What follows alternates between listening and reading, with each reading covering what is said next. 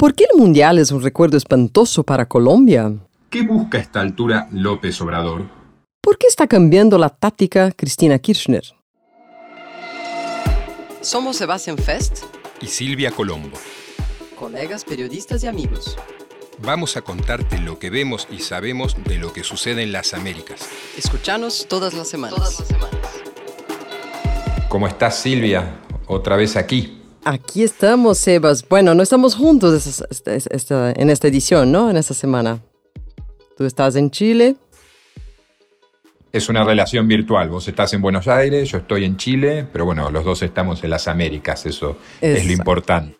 Exactamente, exactamente. Con mucho calor, muchas noticias y el Mundial ahí dando vueltas.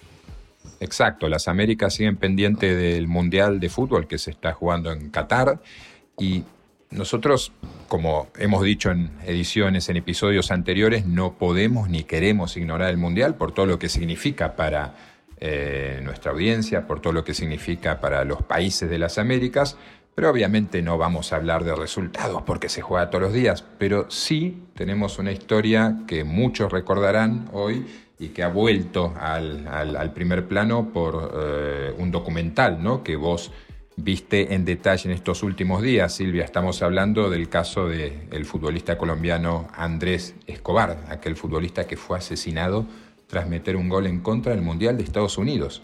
Exactamente, es, es, es una serie de Netflix muy interesante que me hizo pensar y me hizo acordar de lo que estamos debatiendo sobre este mundial y todos los mundiales, eh, la verdad, tienen siempre un contexto político. El, fútbol nunca llega solo, ¿no? Ni a, la cancha, a las canchas ni para las hinchadas, ¿no?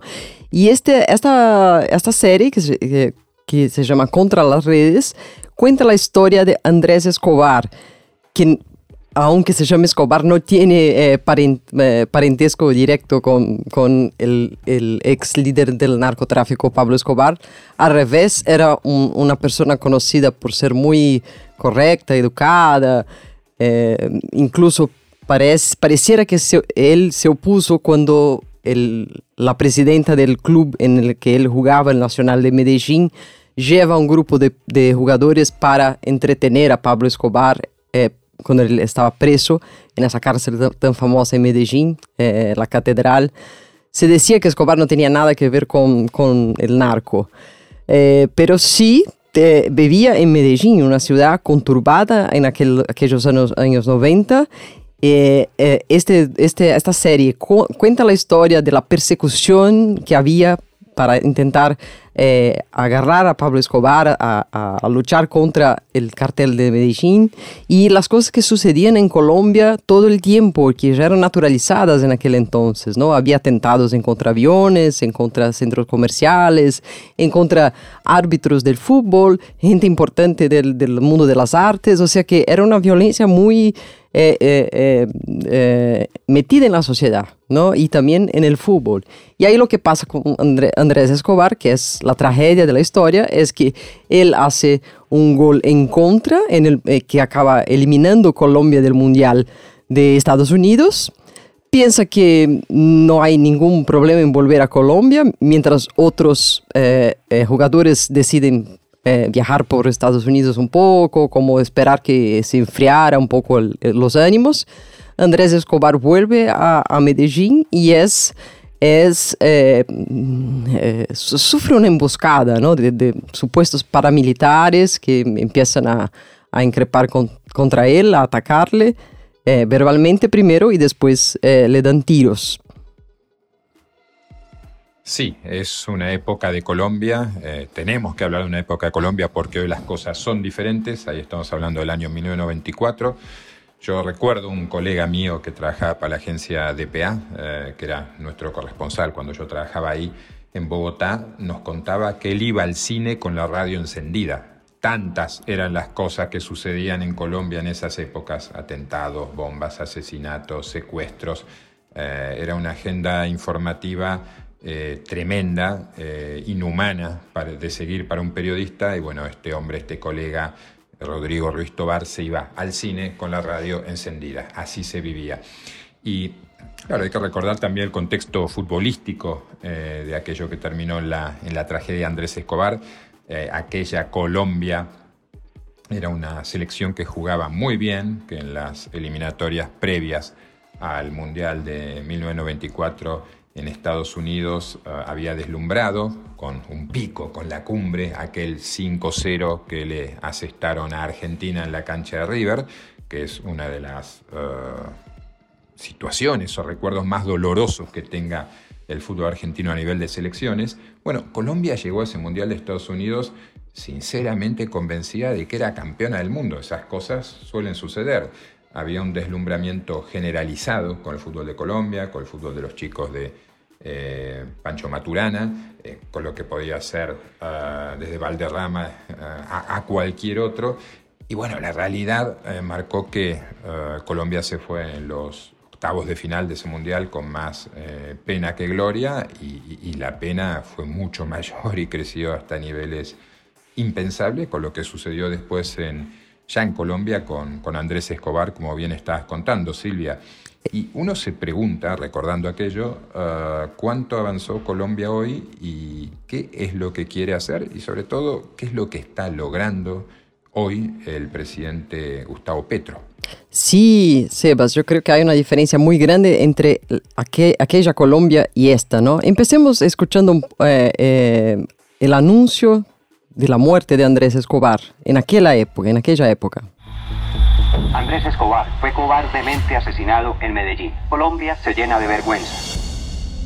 Los asesinos después de cada disparo le gritaban, gracias por el autogol. Tenía toda una vida por delante.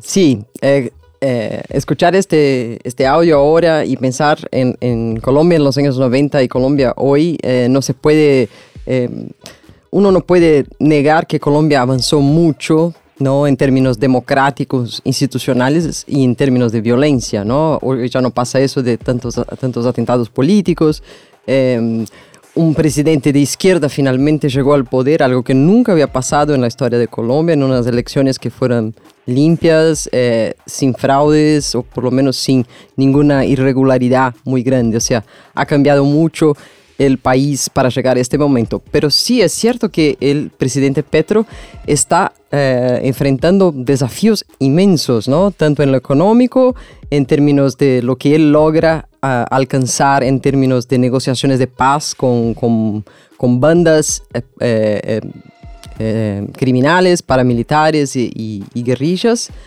Y a la vez una, una suerte de, de, de, nueva geopolítica de la región. ¿no? Petro se está moviendo mucho por la región, ya fue a Venezuela, a México, eh, estuvo en la frontera para reabrir la frontera entre México y entre, perdón, entre Colombia y Venezuela. O sea, se mueve mucho. Incluso se ve que hay, hay gente en Colombia que, que comenta mucho. Pero Petro, ¿cuándo estarás acá gobernando a, tu país? O sea, también ya hay una crítica en ese sentido, ¿no? Eh, pero es un caso eh, interesante de acompañar de un nuevo presidente que ya,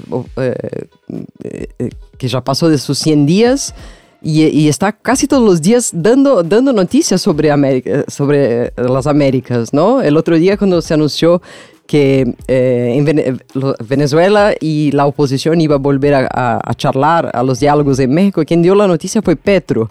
El otro día el primero a, dar cuenta de lo que había pasado en el encuentro eh, con Maduro fue Petro. O sea que parece que pareciera que un periodista hoy día o una, o una persona cualquiera interesada en Latinoamérica tuviera que, seguir a Petro en Twitter eh, eh, todo el tiempo para saber lo que pasa en la región. Sí, hay un entusiasmo claro del nuevo presidente de Colombia por erigirse en un protagonista clave de, la escena latinoamericana, ¿no? Quiere ser un líder regional. Eso le sucede a muchos presidentes cuando se inician el cargo en países que pueden aspirar a eso. Obviamente hay países en América, en las Américas, que eh, por más fantástico que sea su presidente, difícilmente podrían erigirse en líderes regionales, pero a países como Brasil, como Argentina, como Colombia, como México, obviamente, eh, les puede llegar esa tentación. Y en este momento estamos en el momento de la tentación Petro. ¿eh? Yo mm, marco el ritmo, yo cambio la historia. Y bueno, veremos hasta dónde puede lograrlo. Lo que sí es cierto es que en términos de historia está bastante conectado con lo que es el momento actual él sabe que mucha gente, muchísima gente vive en las redes sociales y ahí está él dando cuenta de lo que hace, lo que quiere hacer y lo que ya logró hacer. Sí, sí, exactamente. Y uno se piensa también eh, o imagina cómo será eh, esta disputa de egos y vanidades eh, presidenciales cuando empiece Lula a gobernar en Brasil, ¿no? Lo que va a pasar ya en este primero de enero de 2023, ¿no? En, en, una, transición de mando que parece no terminar nunca, ¿no? en estos tiempos todavía tenemos gente acampada delante de los cuarteles en Brasil, Bolsonaro quieto sin aparecer y Lula también eh, sin querer aparecer mucho. Eh, pero vamos a ver cómo va a ser esta disputa de, egos y vanidades en Latinoamérica. Eh, algo que ya está pasando si uno ve la cantidad de gente que López Obrador llevó a las calles de México este último domingo.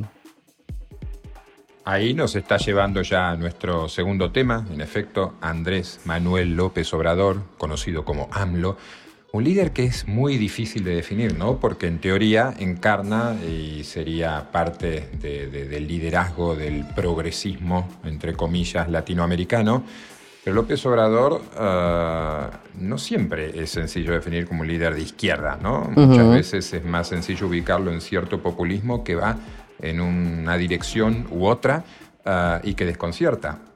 Quizás también eh, eh, eh, uno de los principales, no sé si atributos de López Obrador, pero una de las principales características es el hecho de que él no sale de México, él no viaja, él no va a las cumbres, él no hace visitas de Estado. De hecho, y eso suma a la contradicción, la única que ha hecho en su momento, o las únicas que ha hecho, ha sido a los Estados Unidos y la primera que hizo durante su mandato, que ya lleva casi cuatro años, ¿no? si no estoy equivocado, Silvia, fue a los Estados Unidos de Donald Trump. Un Trump que en teoría estaba en las antípodas ideológicas de López Obrador, pero después uno descubre que no es necesariamente tan así. Estamos ante un presidente de México que en ciertos manejos y en ciertas uh, ¿cómo te podría decir? Mm, actitudes se parece más a un Trump o a un Bolsonaro que a un líder moderado de la centroizquierda latinoamericana que habría que definir quién es.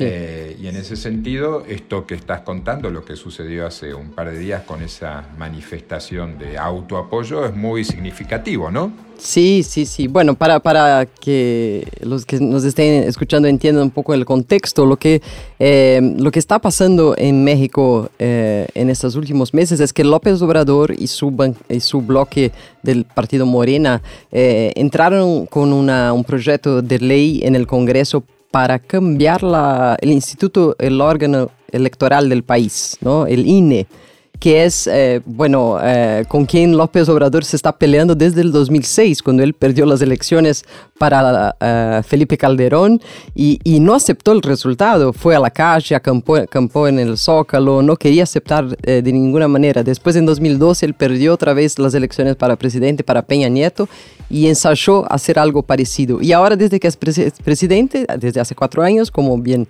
recordaste, él viene eh, teniendo fricciones con el órgano electoral, eh, no aceptó bien el resultado de las elecciones de medio de mandato, en el que su partido eh, disminuyó, su apoyo en el Congreso disminuyó. O sea, hay una insatisfacción, hay una fricción entre el gobierno y, el órgano electoral. Y lo que pasó hace dos semanas fue que una hubo una manifestación en varias ciudades de México de ciudadanos en contra de esta reforma de ley, en apoyo al INE.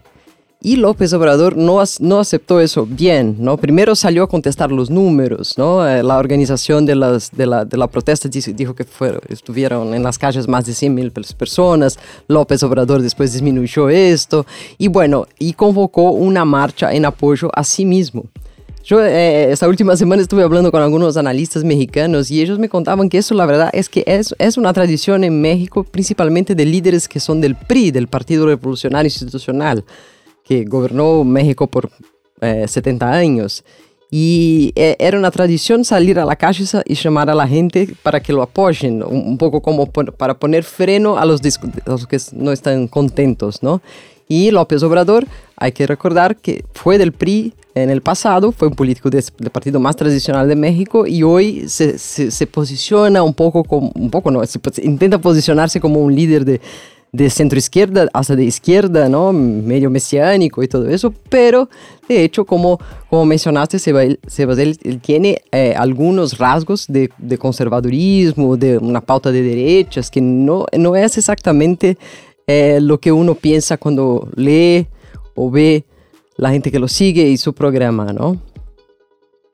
Pero tiene hoy una muy alta popularidad en México, es en cierta forma la envidia de los presidentes vecinos. Como decías al principio, hoy estoy en Chile y en Chile el presidente Gabriel Boric está con una popularidad por debajo del 30%. No es el caso de López Obrador después de cuatro años, entonces es evidente que hay alguna eh, fibra sensible, alguna Ah, algún secreto importante que él ha sabido tocar en el alma de una cantidad importante de mexicanos como para mantener el sexenio mexicano es largo, ¿no? Como para mantener en cuatro años de gobierno una popularidad eh, mucho mayor que la que tiene cualquier presidente del resto de la región tras medio año de ejercicio. Sí, tiene 61% según el último sondeo de octubre y así fue que entró en la Plaza del Zócalo el último domingo. Pues no cabe un alfiler. El presidente ya lleva más en efecto de cuatro horas abriéndose paso entre el tumulto de la gente que se ha dado cita para llegar hasta él y que lo acompaña en esta celebración por la cuarta transformación. Celebrando como un rockstar. Oh, exactamente. O sea, es, es, alguien que la verdad tiene mucha, muy buen manejo de la narrativa, de la retórica, ¿no? Eh, uno no imagina que otro presidente de, eh, de, las Américas habla todas las mañanas. Todas las mañanas eh, él está en el Palacio Nacional ahí con un grupo de periodistas y en lo que se, se, se, supone que es una conferencia de prensa, pero básicamente es un discurso de él, ¿no? Un discurso que tiene algo también de esotérico, nacionalista. Eh, eh, se dice progresista, tiene algo parecido con el, con el peronismo quizá, no sé si se puede comparar.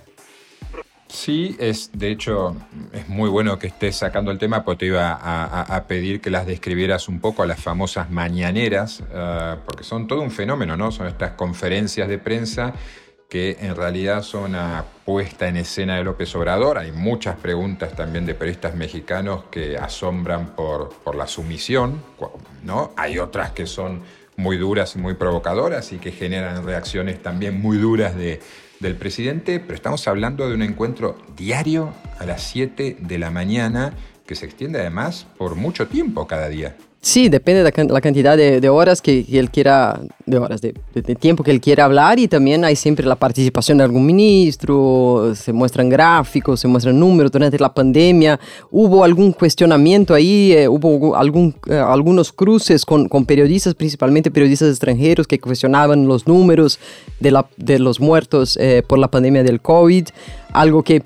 el gobierno de, de López Obrador se puede decir que fue algo negacionista con relación a la pandemia. Em, al principio no priorizaba el tema de la vacunación. López Obrador no quería, no quería cerrar la economía. Y bueno, eso para decir que durante la, la, pandemia, los primeros meses de la pandemia, sí las mañaneras tenían, tenían un poco más de roce, pero después eh, es como decís ahora, Sebas, es una puesta en escena. Hoy día los, los periodistas que van parecen, parecieran ser solo los que, que alaban al, gobierno, los que, no hacen, los que no hacen críticas. E incluso hay casos como de una periodista que era eh, una periodista crítica del interior del país que había estado en una mañanera y había dicho a López Obrador que estaba amenazada en su región. Y algunos meses después esa periodista fue encontrada muerta. O sea, y eh, esas cosas son realmente espantosas y pasan ahí en México y hoy día parece que él, sal, eh, él está con una buena popularidad en su cuarto año de mandato y manejando la retórica, manejando la narrativa.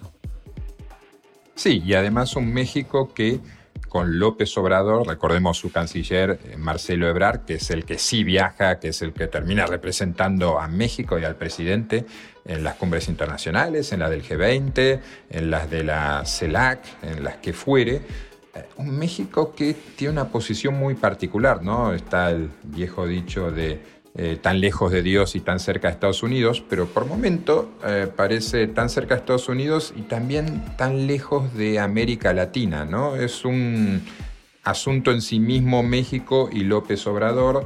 Ah, en los comienzos de su mandato, el presidente argentino Alberto Fernández fantaseó con la conformación de un eje progresista ideológico entre Buenos Aires y Ciudad de México que realmente nunca se concretó y, México es un mundo aparte. México es Latinoamérica, pero está tan ligado su vínculo a Estados Unidos que su agenda siempre es diferente y va en disonancia con la del resto de la región, cada tanto coincidiendo.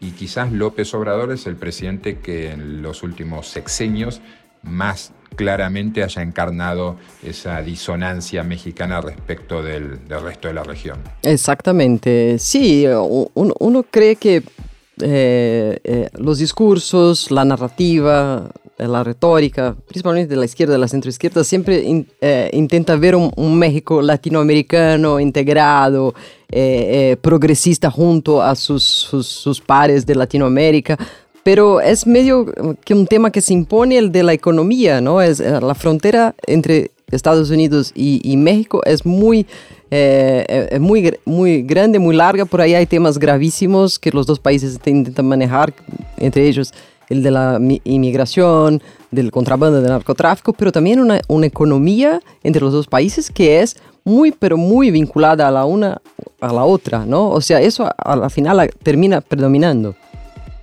absolutamente interdependientes y muy dependiente en México de lo que sucede en Estados Unidos, por lo tanto, gobierne quien gobierne al norte, hay que llevar una buena relación. ¿Qué es quizás, y acá te estoy llevando Silvia ya a nuestro tercer y último tema de, esta entrega de Podcast Américas, es en parte en lo que parece estar pensando Cristina Fernández de Kirchner, dos veces presidenta argentina, hoy vicepresidenta del país, que, bueno, cuando este eh, podcast esté escuchando, ¿no? Mientras estén escuchando, todos ya saben que eh, la vicepresidenta mm, está siendo sometida a un juicio por presunta defraudación al Estado y que en su última aparición, en su última, ah, digamos, alocución ante los jueces, eh, tuvo palabras muy, pero muy duras acerca de cómo percibe ella este proceso. Escuchemos lo que dice porque después de escucharlo vamos a estar muy claro lo que piensa. Porque si el día 2 de diciembre del 2019, cuando me tocó hablar por primera vez ante este tribunal, dije que era el tribunal de Lawfare, luego de todo lo que nos ha tocado vivir y en particular lo que me ha tocado vivir, debo decir que esto más que un tribunal de lawfare fue fui muy generosa, creo, en realidad es un verdadero pelotón de fusilamiento.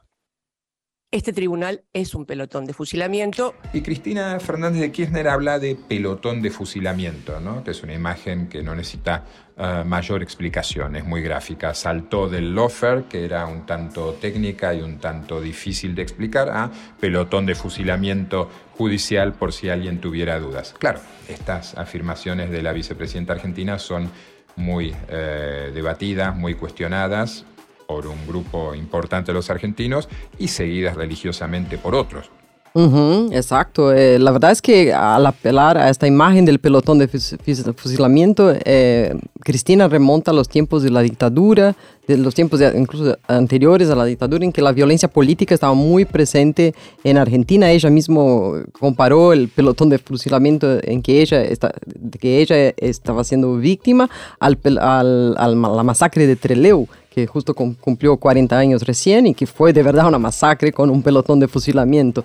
Eh, o sea, Cristina tiene también un buen, muy, muy, buen, muy buena, buen comando de su retórica, eh, del manejo de las, de las palabras, pero sí en este discurso, en esa, defensa que hizo eh, antes de escuchar su, su, sentencia, Cristina usó imágenes fuertes. Esa una de ellas. Después algunas cosas que quedaron un poco sin, sin explicar, obviamente, pero que, que, fue, que dominaron el debate. Por ejemplo, la idea de que la novia del tipo que intentó matarle estaba, estaría vinculada al expresidente Mauricio Macri por el hecho de haber eh, seguido en las redes al fiscal Luciani, que fue el que quien hizo la, la, la acusación, ¿no? O sea, es una trama muy enredada en, en que ella de hecho fue víctima de un intento de, de, atenta- de, de- de asesinato, pero que hasta ahora no está aclarado también. Sí, ella misma explicó, eh, me dispararon una pistola y la bala no salió.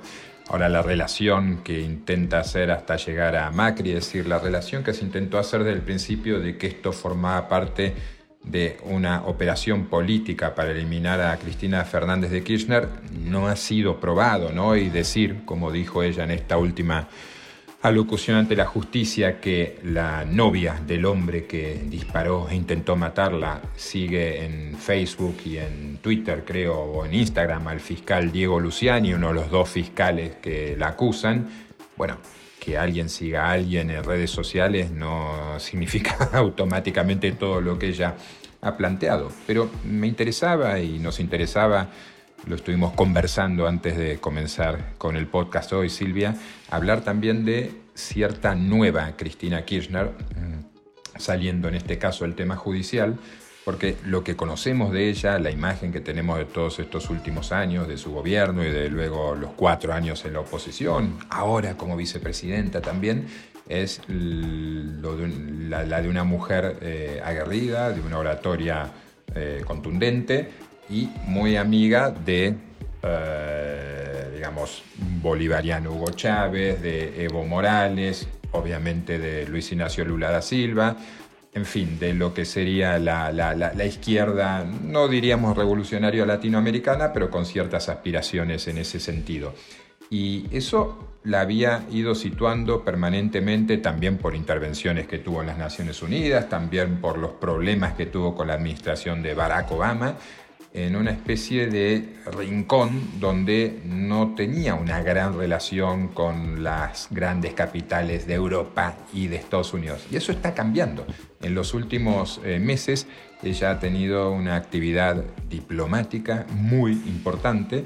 Ah, se reunió, por ejemplo, hace pocas semanas por más de una hora y media con Josep Borrell, que es el jefe de la diplomacia europea, y ahí hablaron de muchísimos temas, según contó Borrell cuando hablamos con él, ah, hablaron mucho de China, y recuerdo que cuando yo le pregunté al español ah, a qué conclusión había llegado después de hablar con Cristina Kirchner, me dijo, bueno, no diría que estuvimos necesariamente en desacuerdo, ¿no? que es una forma alambicada y diplomática de decir las cosas, pero en definitiva quiere decir, oigan, eh, esta mujer dice algunas cosas que tienen sentido.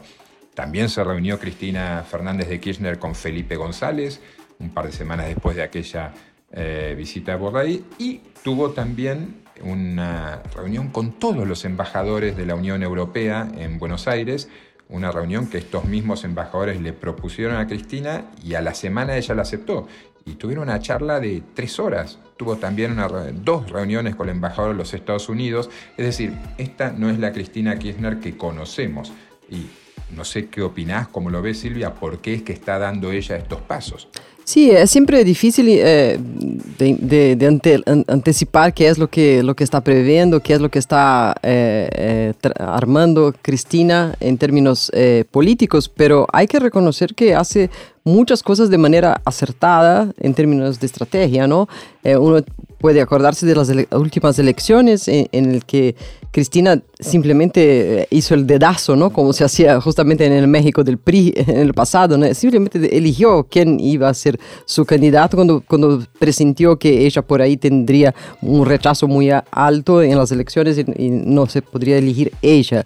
Y ahora eh, eh, tenemos que pensar que todo lo que hace Cristina no es solo por su defensa ante la justicia o porque cree en, en- en todo lo que dijo en este alegato final, es que Cristi- eh, Cristina también está pensando en las elecciones de- Argentina del año que viene, que serán quizá eh, uno de los hechos políticos más importantes de la región. Argentina decide su sucesor. eh, eh, presidencial, eh, quien sucede a Alberto Fernández. Tenemos el pero- peronismo hoy eh, dividido, ¿no? marcado por diferencias internas, viscerales, de manera muy intensa, eh, mucho más intensa eh, dent- adentro del peronismo quizá que eh, el peronismo y otras fuerzas políticas. Y, y lo que haga Cristina en el, eh, en el plan internacional tiene que ver con la manera como se quiere posicionar en el debate adentro de su fuerza política también, ¿no? Eh, por ejemplo, ella podría salir candidata, ella puede, si, si el peronismo pierde las elecciones, ella podría perder su foro que la impide de ir presa. O sea, hay muchas cosas en juego, ¿no? Incluso el- los, rumbos de la, los rumbos de la economía argentina, ¿no? Que ahora eh, llega al final de año con 100 un 100% de inflación. Y, y Cristina más o menos parece que es la que está manejando lo que hace eh, su superministro Sergio Massa. Eh, son muchas cosas que están en juego, eso quiero decir. Es así y en definitiva eh, yo diría también que, que- que el mensaje que ella está mandando mientras mantiene la ambigüedad de si va a ser candidata o no, probablemente ella no lo sepa aún, esté evaluando la situación, pero no hay que descartar en absoluto que vuelva a intentar presentarse para llegar por tercera vez a la Casa Rosada. Eh, el mensaje que le está enviando al mundo es, oigan, aquí tienen a alguien con quien hablar, Eh, no soy una loquita revolucionaria, ¿no? Acá hay alguien con quien podemos eh, generar un ida y vuelta en este mundo tan complicado. Y Europa y Estados Unidos, ante un mundo en efecto tan complicado, les interesa mantener la calma eh, en la mayor cantidad de lugares posibles. Por eso es también que se sientan, escuchan y hablan con Cristina Kirchner. Hace algo que hasta hace un par de años no sucedía y no parecía que fuera a suceder. Claro. Pero bueno, Silvia, esto eh, es lo que tiene el podcast. Pasa muy rápido y ya Muy se nos acabó rápido, esa sí, ya- media hora que queremos habitualmente, ¿no? Sí, exacto. Y esas, esos nombres que estamos eh, comentando hoy, Cristina, López Obrador, Petro, Pablo Escobar, son eh, nombres gigantescos en Latinoamérica y te, dan para mucho, ¿no? Yo aquí ya quería eh, enmendar eh, eh, otros, casi puse a Lula en la, en la charla, o sea, son, son, son figuras muy amplias, ¿no? Son nombres muy fuertes, es como que tenemos que darle a nuestra audiencia tiempo para digerir todo lo que hablamos, porque hoy fue un podcast intenso, pesado, eh, en términos de las cosas que contamos. Así que bueno, creo que nos estamos despidiendo, Silvia, yo desde Santiago Chile, vos desde Buenos Aires. Hasta la próxima entrega. Acabamos de terminar la undécima edición de Podcast Américas. Exactamente, por favor sigan, síganos en las redes, eh, comenten, eh, manden críticas, acá estamos para, para, para abrir esa charla con, con, con todos nuestros oyentes también. Un placer, Silvia. Un placer, Sebas. Esto fue Américas. Hasta la semana que viene.